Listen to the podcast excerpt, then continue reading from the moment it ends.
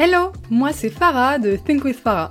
Je suis coach holistique et formatrice business et marketing digital et j'aide les entrepreneurs ambitieux et ambitieuses comme toi à dépasser leurs blocages et leurs pensées limitantes pour faire boomer leur business. Discutons ensemble des solutions concrètes et activables pour faire boomer ton business un peu plus chaque jour et révéler l'entrepreneur totalement badass qui est en toi. Mon but? Te partager mon expérience et mes apprentissages sans filtre et te donner les clés pour que tu puisses incarner chaque jour la personne qui te permettra de créer la vie de tes rêves. Bienvenue dans un nouvel épisode de ton podcast Think with Farah. Aujourd'hui, j'ai envie de te faire un retour ultra spontané sur mon rebranding. Je me suis rebrandée fin mai, début juin, entre Instagram, le podcast, etc.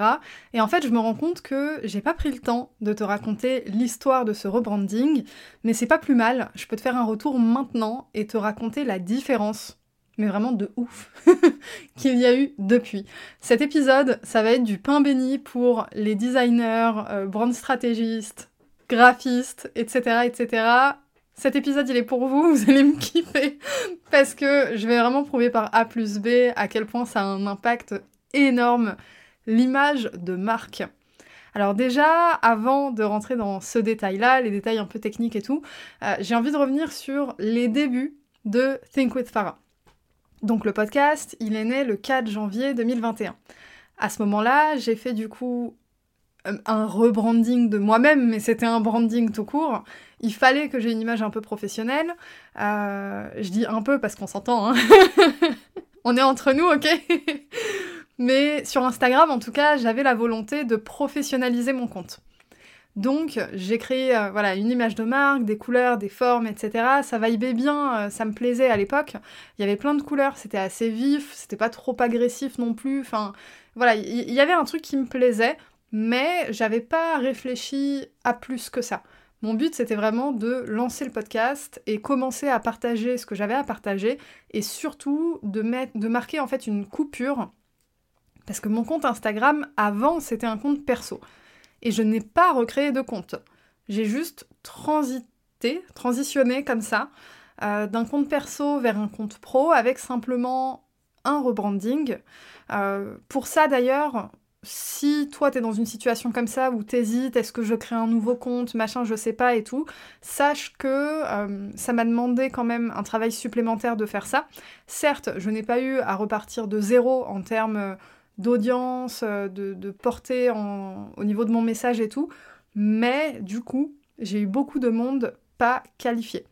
Donc j'ai eu deux problématiques. La première, c'est tout au long de l'année, supprimer des gens au fur et à mesure. Je pense qu'au total, j'ai dû enlever 1000-1200 euh, personnes euh, sur l'année, au moins.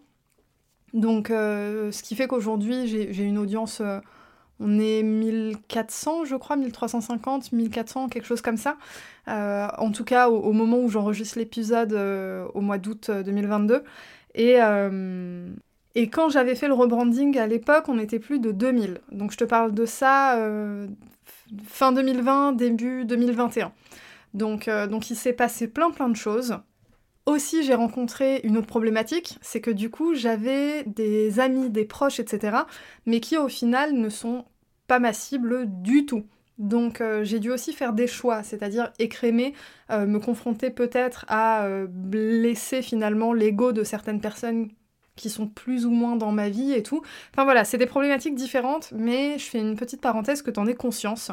Si c'est un choix que tu veux faire, que euh, bah tu le fasses en pleine conscience et que tu saches ce qui t'attend derrière. Donc ça, c'est vraiment le, contexte. Mais au bout d'un moment, l'image de marque que j'avais avant, euh, si tu vois plus de quoi il s'agit, tu peux aller sur mon compte Instagram, at thinkwithfarah, euh, et scroller. Tu vas voir, franchement, je te dis ça, mais ça me fait mal au cœur. tu vas voir la différence entre les deux, c'est assez, euh, assez flagrant. D'ailleurs, Parlons de mon compte Instagram parce que j'en parle beaucoup euh, en ce moment. T'as dû l'entendre sûrement au début de l'épisode précédent. J'organise un méga challenge à la fin du mois d'août, du 22 au 25 août. J'organise le challenge 444. C'est 4 jours, 4 thèmes et 4 actions quotidiennes pour te faire monter en énergie avant la rentrée faire attirer le succès, te préparer à recevoir ce succès et surtout te faire assumer ta puissance d'entrepreneur. C'est vraiment de ça qu'il s'agit. J'avais envie de dire te faire incarner ta puissance, mais tu l'incarnes déjà, en fait. C'est juste que tu l'assumes pas forcément. Donc mon but, c'est te donner les outils pour que tu l'assumes, que tu ailles chercher tes rêves. Et ce challenge, c'est la première étape dans un passage à l'action pour te confronter à des pensées limitantes, peut-être des mauvaises habitudes, de l'auto-sabotage, et dire une bonne fois pour toutes, allez vas-y, on arrête. C'est bon, je vais chercher mes rêves. Donc, si tu veux participer au challenge 444, tu as deux solutions.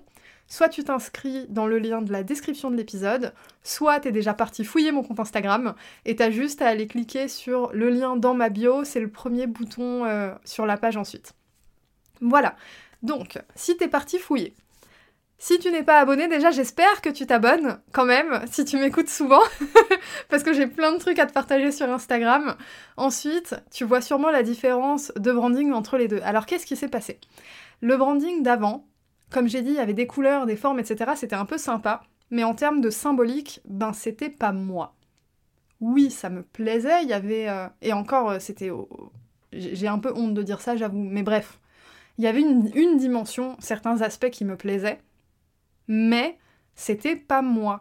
Et je te dis ça en plus parce que au cours de l'année 2021-2022, eh ben j'ai vachement changé. Il s'est passé des trucs de fou dans ma vie. Euh, notamment un diagnostic euh, de neuroatypique. J'ai découvert à 27 ans que j'avais un TDAH sévère, donc trouble du déficit de l'attention et de l'hyperactivité. Pour les personnes qui connaissent pas, euh, je, t'invite à faire tes propres recherches si tu es un peu perdu ou à m'écrire directement sur Instagram pour qu'on en parle. Mais TDAH sévère, c'est-à-dire que déjà j'ai un TDAH et en plus je suis dans les 2% des TDAH, donc c'était déjà un beau package. Euh, j'ai aussi eu le diagnostic de haut potentiel et de hypersensible. Donc ça faisait beaucoup. Et en plus de ça, il y a une zone de doute sur l'autisme, euh, mais pour des raisons floues, le diagnostic n'a pas été posé. Je sais pas, j'y retournerai peut-être un jour, mais je me dis que ça fait déjà beaucoup.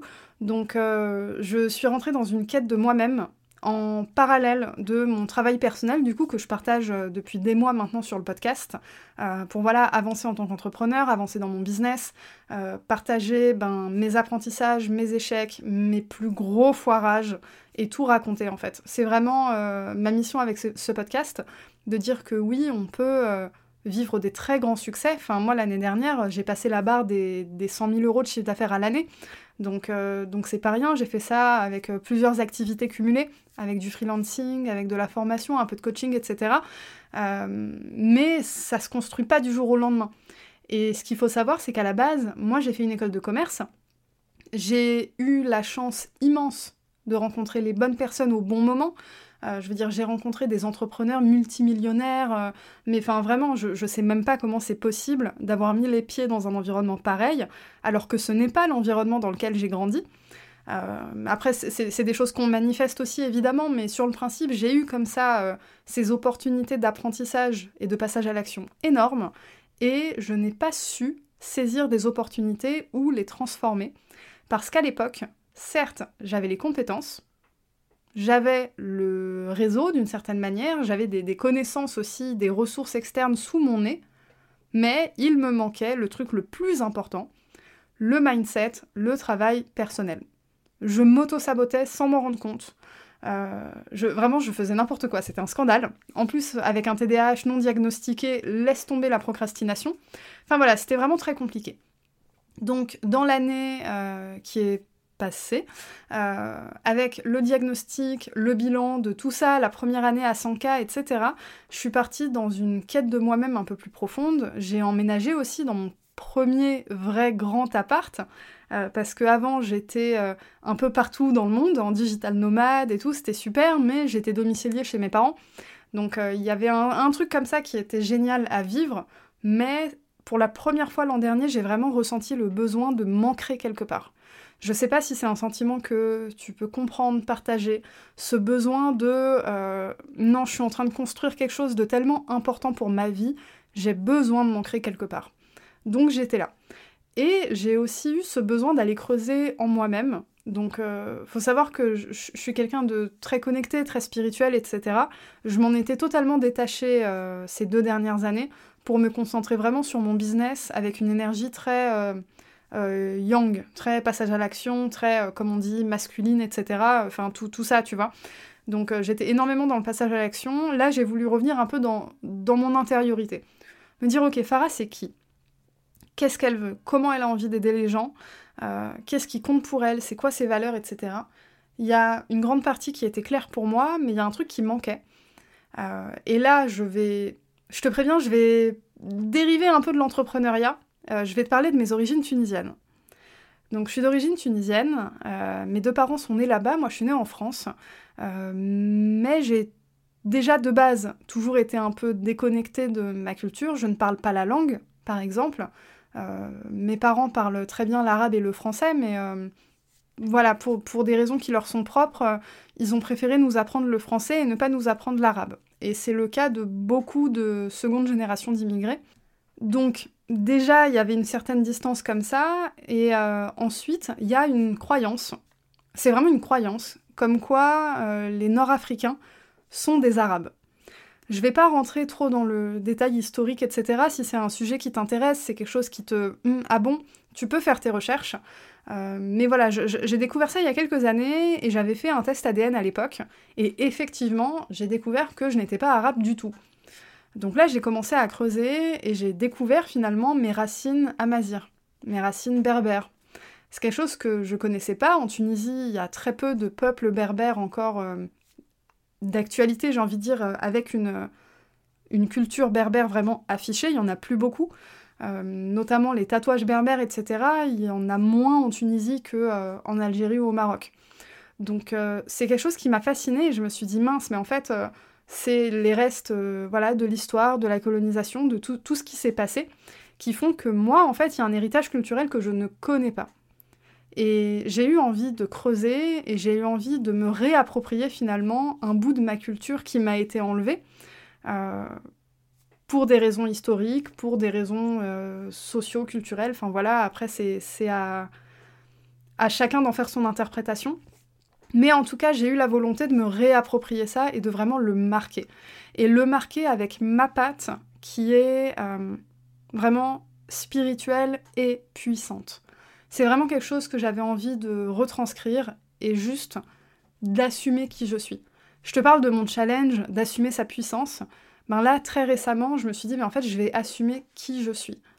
J'avais déjà fait un travail d'assumer ma neuroatypie, et là, j'ai voulu aller plus loin, j'ai voulu aller chercher dans mes racines. De me dire, ok, en fait, t'es pas obligé d'avoir une image de marque, euh, j'ai envie de dire, qui est soignée selon les codes euh, français, occidentaux, enfin voilà. Tu peux faire différemment. T'as envie de faire différemment aussi, c'est quelque chose qui vibrait avec moi, c'était important. Je sais que c'est quelque chose aussi qui peut permettre à des gens de se connecter. Il y a des symboles comme ça qu'on reconnaît. Euh, il y, a plein de personnes qui sont un peu dans euh, le, la spiritualité, etc., qui reconnaissent les symboles berbères sans en connaître l'histoire. Donc, euh, ben, du coup, cet épisode te donne un peu un bout de cette histoire. Mais du coup, voilà un peu l'histoire derrière ce rebranding, ces symboles.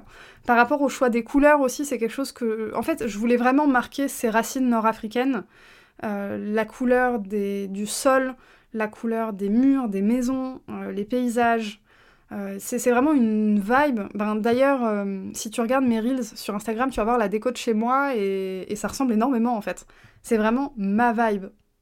Totalement, c'est pas un truc qui est joli pour Instagram ou pour une cover de podcast. C'est ma vibe. Tu me vois dans la rue, il euh, y a des chances que tu me trouves habillée comme euh, tu vois dans mes super photos de branding. D'ailleurs, j'ai une petite histoire euh, pour parler de ces photos. Ce rebranding, ça a été vraiment un bouleversement profond parce que il y a plein de trucs que j'ai fait pour la première fois. Donc pour la première fois, assumer pleinement ses racines, etc. Mais également, je suis allée totalement au-delà de, des limites de ma zone de confort quand j'ai fait mes photos de marque.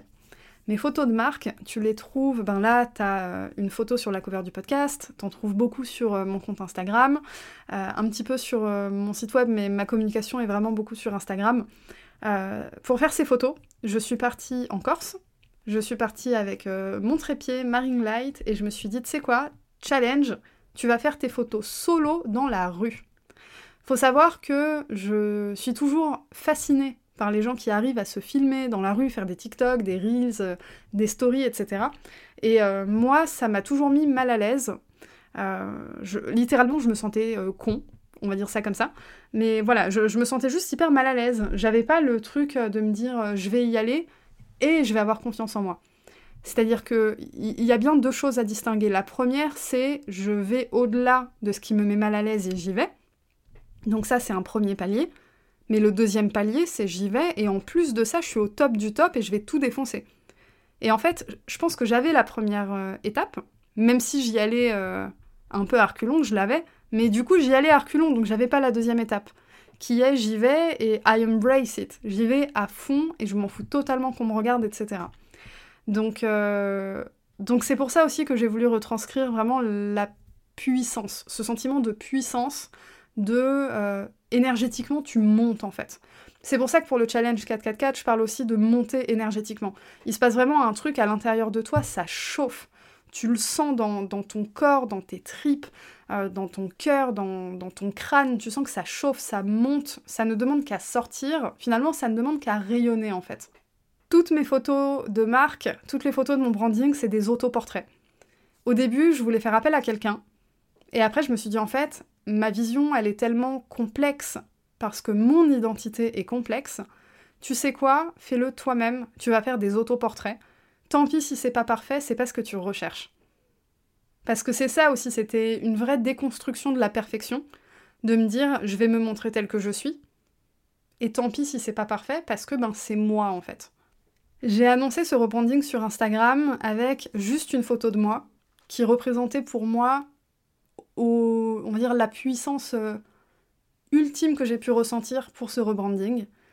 La photo, elle a cartonné, elle est restée à la une de plusieurs hashtags euh, pendant plusieurs semaines. J'étais très très surprise d'à quel point ça a été bien reçu. Et en fait, il s'est passé un truc très intéressant, c'est que après mon rebranding, parce que du coup, après 16 minutes, j'y arrive. Après mon rebranding, en fait, j'ai commencé à avoir beaucoup plus d'engagement sur mon compte euh, et dans les posts et surtout en DM. En fait, j'ai commencé vraiment à créer du lien. J'ai des gens qui se sont inscrits aussi à ma newsletter. Si tu veux t'inscrire, ça se passe dans le lien sur ma bio Instagram. Donc j'ai eu plus de monde sur ma newsletter. J'ai eu aussi plus de monde sur Instagram, des gens qui s'identifient plus des gens avec qui je peux avoir des discussions beaucoup plus authentiques aussi. J'étais déjà moi-même, mais là, il y a comme un palier qui a été dépassé. Et finalement, on est qu'aux prémices, mais je sens que ce qui arrive en termes de d'audience, de création de communauté, de transmettre un message, etc., bah en fait, je me sens mais dix mille fois plus alignée. Et du coup, je constate que les messages que j'ai à transmettre sont aussi bien mieux reçus ils étaient déjà bien reçus. Donc c'est encore plus fascinant en fait de voir à quel point ils sont encore mieux reçus aujourd'hui. Pourtant, en termes de design, on n'est sur rien de trop complexe. On est vraiment sur de l'image de marque. Quelle vibe t'as envie de transmettre Quelle valeur t'as envie de transmettre Le vocabulaire que tu veux utiliser aussi. Je parle beaucoup de, de puissance, de spiritualité, d'aller chercher ses rêves. C'est important, j'emploie beaucoup le mot rêve. Mais c'est pas du bullshit. Tu crées tes rêves en fait dans ta vie, c'est de ça qu'il s'agit. Donc je parle de rêve et de dépasser ces pensées limitantes et pulvériser ce foutu plafond de verre qui fait que peut-être là pendant que tu m'écoutes, tu te sens bloqué, t'as pas les revenus que tu veux, tu stagnes à un certain palier et t'as envie d'aller au-delà, mais t'as ce foutu plafond de verre qui te bloque. Et le seul moyen de le pulvériser, c'est de faire un travail sur toi. On arrive à la fin de cet épisode, je pense que c'est une très belle conclusion pour t'encourager à passer à l'action. Le challenge 444, c'est un challenge qui est totalement offert. C'est 4 jours intenses d'introspection pour toi. Tu vas pas les vivre seul, moi je vais t'accompagner. Et surtout, tu vas bénéficier énergétiquement de tous les autres participants et participantes au challenge. Inscris-toi vite dans la description de l'épisode. Ou sinon, passe sur Instagram, mets-moi un petit je m'abonne et clique sur le lien dans ma bio pour t'inscrire. Allez, à la semaine prochaine